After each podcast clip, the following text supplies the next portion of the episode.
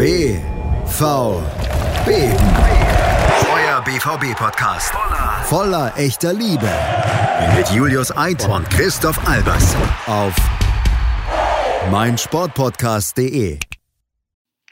Hallo zusammen, ich begrüße euch zu einer neuen Folge von BVB, dem Borussia Dortmund Podcast auf meinsportpodcast.de. Ja, und heute sprechen wir mal über ein besonders schönes Thema, nämlich über die Geschäftszahlen ja, unserer Borussia. Ähm, das ist auch der Grund, warum ich heute alleine bin.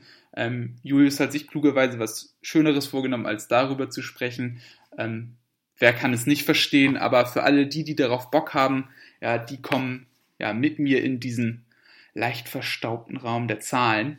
Ähm, und nachdem ich jetzt schon wahrscheinlich die Hälfte der Hörer äh, abgeschreckt habe, die ja gehofft haben, dass wir heute vielleicht über das schöne 11 zu 2 gegen Austria Wien oder über die bevorstehende Leihverpflichtung sprechen. Ähm, nachdem wir die jetzt verloren haben, glaube ich, können wir auch gleich mal zum Punkt kommen und ähm, ja, die, die wichtigsten Zahlen wurden wahrscheinlich gestern schon ähm, medial breit genug getreten, ähm, nämlich ja, der Verlust, also das Konzernergebnis ähm, betrug für das, für das abgelaufene Geschäftsjahr ja, ein, ein Verlust von 44 Millionen Euro, ähm, nachdem im letzten Geschäftsjahr noch ein Gewinn von 17,4 Millionen Euro verzeichnet werden konnte. Und ähm, ein Grund dafür ist, ist natürlich, und machen wir uns nichts vor, ist die Corona-Krise. Ähm, das lässt auch die einleitende äh, Ausführung ähm, ja, vermuten. Äh, da heißt es schon, dass in den ersten neun Monaten ein Konzernumsatzwachstum von 6,3 Prozent ähm, realisiert wurden, äh, worden konnte ähm, der dann aber im letzten Quartal, also von, von April bis Juni, ja, zunichte gemacht worden ist ähm, durch einen Umsatzrückgang von über 25 Prozent, natürlich bedingt ähm, durch die Geisterspiele und durch alle Folgen, die Corona so mit sich brachte. Ähm, doch um das, um das noch ein bisschen besser einzuschätzen, ähm, versuche ich das ganze Thema mal für euch so ein bisschen auseinanderzunehmen.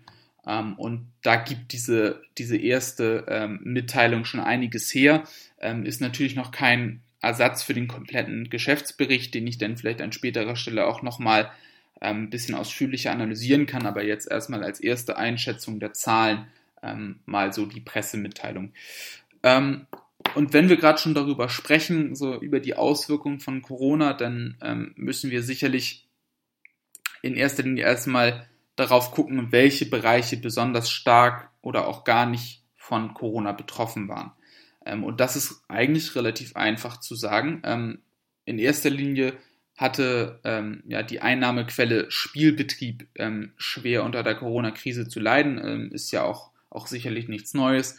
Ähm, Aki Watzke hat ja schon so in den Raum geworfen, ähm, ein Geisterspiel, also ein Spiel ohne Zuschauer, kostet uns circa 3 Millionen Euro. Ähm, ja, die Zahlen legen äh, ähnliches nahe. Also ähm, die Einnahmen aus dem Spielbetrieb, die letztes Jahr noch bei 44,7 Millionen Euro lagen, ähm, ja, sind, sind in diesem Jahr nur noch bei 32,5 Millionen Euro. Das heißt, dass auf jeden Fall über 12 Millionen Euro ähm, weniger eingenommen werden konnten, was natürlich ja, ein harter Schlag ins Konto ist. Da machen wir uns, glaube ich, nichts vor. Ähm, aber dafür, und das muss man auch klar sagen, ähm, sahen die anderen anderen Einnahmequellen alle ganz gut aus. Ähm, zum Beispiel aus der TV-Vermarktung ähm, wurden ähm, ja, gut 1,5 Millionen Euro ähm, ja, mehr an Gewinn gemacht, 2,5 ähm, Millionen Euro mehr gemacht, Entschuldigung. Auch aus der Werbung, auch aus dem Conference, Catering und sonstiges wurde, wurde mehr eingenommen und auch aus dem Merchandising wurde mehr eingenommen. Das heißt, dass sich bei diesen klassischen Einnahmequellen vor allem eigentlich nur der ähm, Spielbetrieb ähm, negativ bemerkbar gemacht hat. Ähm, und ich glaube, da kommen wir dann auch schon zum zweiten großen Block, ähm, wo auch ein, auch ein enormer Umsatzrückgang verzeichnet werden konnte. Und das ist eben das Transfergeschäft. Ähm, in dieser Mitteilung bezeichnen sie das als ähm, der realisierte die realisierten Bruttotransferentgelte abzüglich der Restbuchwerte sowie entstandener Transferkosten. Dieser Posten ähm, lag im Vorjahr noch bei 32,9, äh, 82,9 Millionen Euro und ist dieses Jahr auf 40,2 Millionen Euro gesunken. Also ähm, in diesem Sinne ein äh, Einnahmerückgang von ja, über 42 Millionen Euro. Ähm, an der Stelle müssen wir vielleicht aber noch mal ein bisschen weiter ausholen, um das ganze Thema ähm, wirklich erklären zu können, ähm, weil die ja, Buchhaltung bei Spielertransfers nicht so straightforward ist, wie man sich das eventuell vorstellen würde. Ähm, nehmen wir mal, mal ein einfaches, plakatives Beispiel. Äh, nehmen wir jetzt mal Mats Hummels. Mats Hummels ist im Sommer bekanntermaßen für 30,5 Millionen Euro ähm, vom FC Bayern München verpflichtet worden. Ähm, der Einfachheit halber sagen wir jetzt einfach mal 30 Millionen Euro, damit ich das schön plastisch für euch vorrechnen kann. Ähm, er hat einen Vertrag über drei Jahre unterschrieben ähm, und damit können wir ganz gut arbeiten. Also, wenn ein Spieler verpflichtet wird, ähm, je nach Zahlungsmodalitäten, ähm, das ist in dem Zusammenhang erstmal nicht so wichtig, ähm, gehen 30 Millionen Euro an den FC Bayern.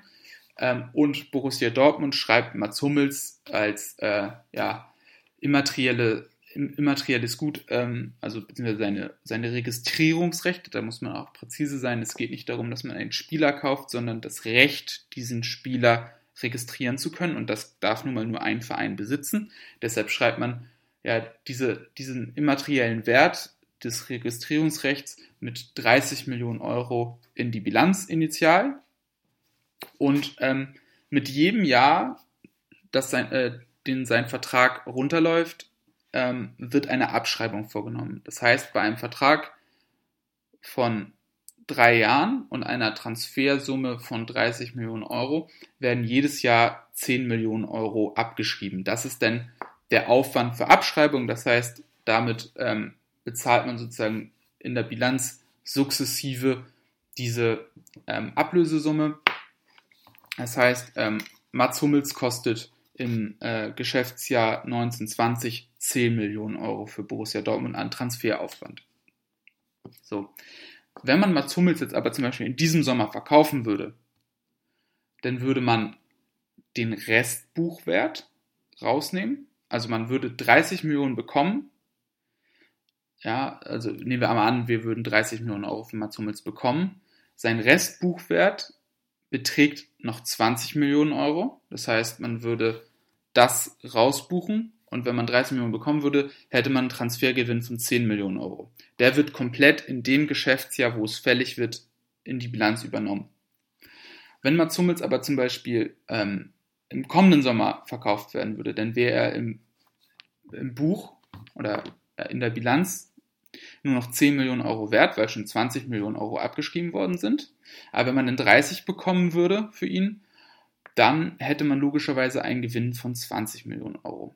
Das heißt, der wichtige Unterschied, den man an der Stelle verstehen muss, ist, dass ein Spieler, der gekauft wird, ähm, auch als Wert in die Bilanz eingeht und dass sozusagen ähm, die Abschreibungen denn der Aufwand sind. Das heißt, pro Jahr wird immer nur ähm, eine, ein Teil der, der Ablösesumme ergebniswirksam, während bei einem Verkauf die komplette Summe abzüglich des Restwert, äh, Restwerts ergebniswirksam wird. Ja.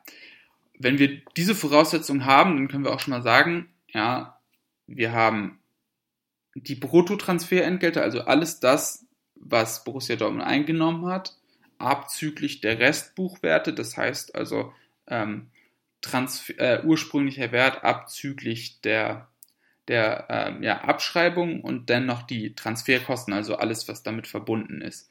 Ähm, das ist. Das ist stark zurückgegangen und das kann man logischerweise auch einfach am Transferverhalten von Borussia Dortmund erklären. Ähm, ihr habt es ja alle sowieso mitbekommen. Im letzten Sommer, auch wenn einige Spieler verkauft worden sind, ähm, hat, man, hat man anders als in den, den vorangegangenen Jahren agiert. Wie gesagt, ist ja auch völlig klar. Wie gesagt, Borussia Dortmund hat ähm, zwar Abd Diallo, Paco Alcacer, Julian Weigel, Maxi Philipp, Jakob Brünn-Larsen, Alexander Isak, Sebastian Rode, Shinji Kagawa, allesamt abgegeben. Aber, und da verzerrt das Ergebnis ein bisschen, in den vorangegangenen Jahren ähm, war es natürlich deutlich mehr, ähm, wo man dann zum Beispiel auch ähm, Pierre-Emerick Aubameyang abgegeben hat, ähm, der dann 64 Millionen eingebracht, äh, der dann über 60 Millionen eingebracht hat, oder ein Pulisic, der über 60 Millionen eingebracht hat, oder davor ein Dembele. Das heißt, dass man dass man damit immer ein bisschen vorsichtig umgehen muss. Ähm, deshalb ist die Darstellung in, in, so einem, in so einer Mitteilung natürlich auch immer ein bisschen, bisschen unterschiedlich. Ähm, und das kann man hier auch eigentlich ganz gut sehen an dieser, an dieser Mitteilung, nämlich der Bruttokonzern, äh, die Bruttokonzern-Gesamtleistung, also inklusive dieser Transferentgelte, ähm, ist insgesamt nur um 3 Millionen im Vergleich zum Vorjahr geringer ausgefallen. Ähm, aber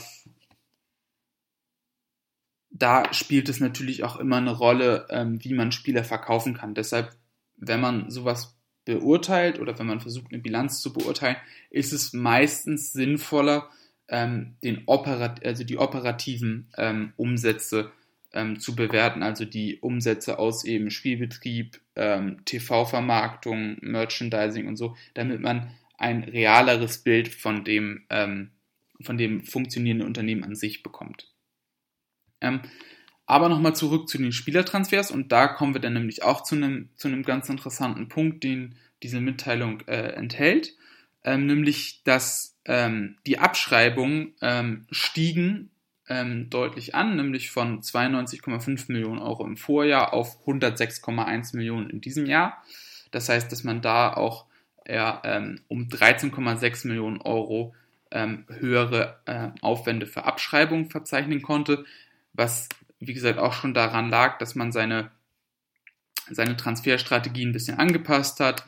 Ähm, es wurde unter anderem eben zum Beispiel auch ein Mats Hummels verpflichtet, wie ich ja eben schon gesagt habe, ähm, für, für 30,5 Millionen Euro. Ähm, es wurde ähm, Nico Schulz geholt für 25,5, Torgen Azar für 25,5, ähm, Julian Brandt für 25 Millionen, Paco Alcacer darf man auch nicht vergessen, wurde auch im Sommer erst für 21 Millionen Euro fest verpflichtet. Erling Haaland wurde für 20 Millionen Euro verpflichtet. Ja, ähm, das kommt alles noch dazu. Also da ähm, ist auf jeden Fall ein deutlicher Zuwachs zu erkennen. Ähm, Gleiches gilt auch ähm, für die Personalaufwendung, also ähm, für die Gehaltszahlung im, im gesamten Unternehmen. Ähm, diese stiegen ja, von, von 205,1 Millionen Euro auf 215,2 also Millionen Euro an, also um knapp 10 Millionen Euro. Das heißt, dass wir allein aus Gehälter und ähm, Aufwendung für Transfers, also für Abschreibung in dem Sinne, dass wir da auf jeden Fall einen Zuwachs von ja, von knapp 25 Millionen Euro verzeichnen konnten. Das heißt, der Kader ist deutlich teurer geworden. Ähm, das muss man in der Bewertung sicherlich auch, auch mit einbeziehen.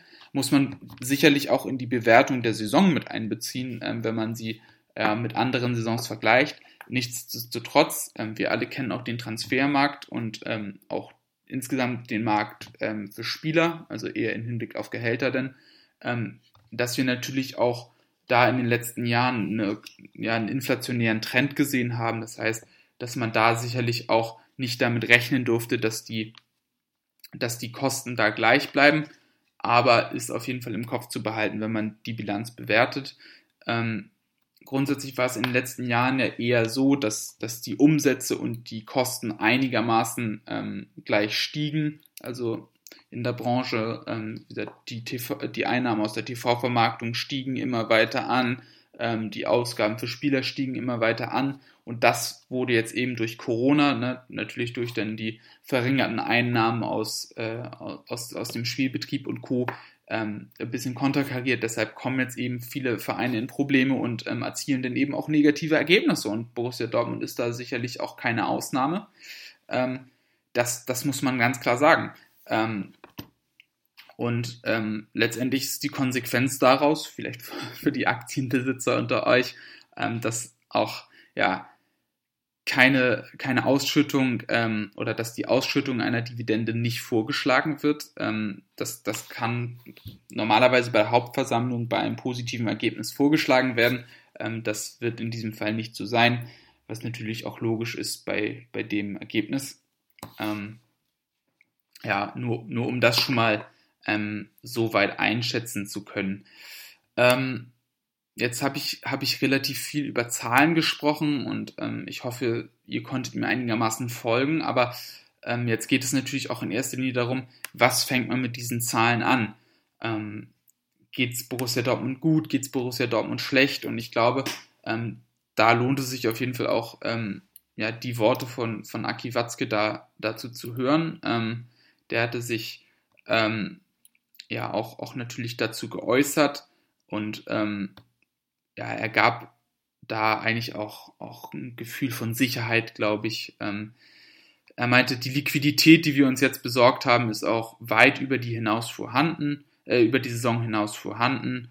Ähm, er, er, hat natürlich auch gesagt, nach zehn Jahr, sehr guten Jahren und kumuliert dreistelligen Millionengewinnen von 2014 bis heute, ähm, dass, man, dass man sich da keine Sorgen machen muss. Und ich glaube, ähm, das ist auch, auch eine vernünftige ähm, Aussage dazu. Ähm, ich glaube, andere Vereine sind da deutlich härter betroffen. Ähm, ich bin da sehr gespannt, ähm, wenn, man, wenn man die Geschäftsberichte anderer Clubs dann komplett einsehen kann. Ähm, zum Beispiel der FC Barcelona berichtet da immer sehr umfangreich und sehr transparent und da wird es sicherlich nochmal sehr interessant zu sehen sein, wie auch andere Einnahmekanäle denn eingebrochen sind. Ähm, wer, wer schon mal da war, weiß natürlich auch, dass der FC Barcelona natürlich auch mit seiner ganzen Welt, mit dem Museum, mit dem Megastore und, und so, dass, dass die da auch noch ganz, ganz andere Vermarktungsmöglichkeiten haben und als umsatzstärkster Club der Welt äh, nach der letzten äh, Deloitte-Veröffentlichung ähm, ist da sicherlich auch noch deutlich mehr erkennbar als bei Borussia Dortmund. Ähm, bei Borussia Dortmund müssen wir sicherlich auch noch warten, bis denn der vollständige Geschäftsbericht veröffentlicht worden ist, ähm, um da auch noch tiefer, tiefergehende Aussagen treffen zu können. Aber fürs Erste war das auf jeden Fall schon mal sehr spannend. Ich glaube, ähm, dass letztendlich die Zahlen aber, und da kommen wir, glaube ich, zum Punkt der ganzen Betrachtung, wenig überraschend sind. Ähm, also es war zumindest für mich klar, dass, dass, die, dass der Aufwand ähm, ja, für Transfers und fürs Personal gestiegen ist.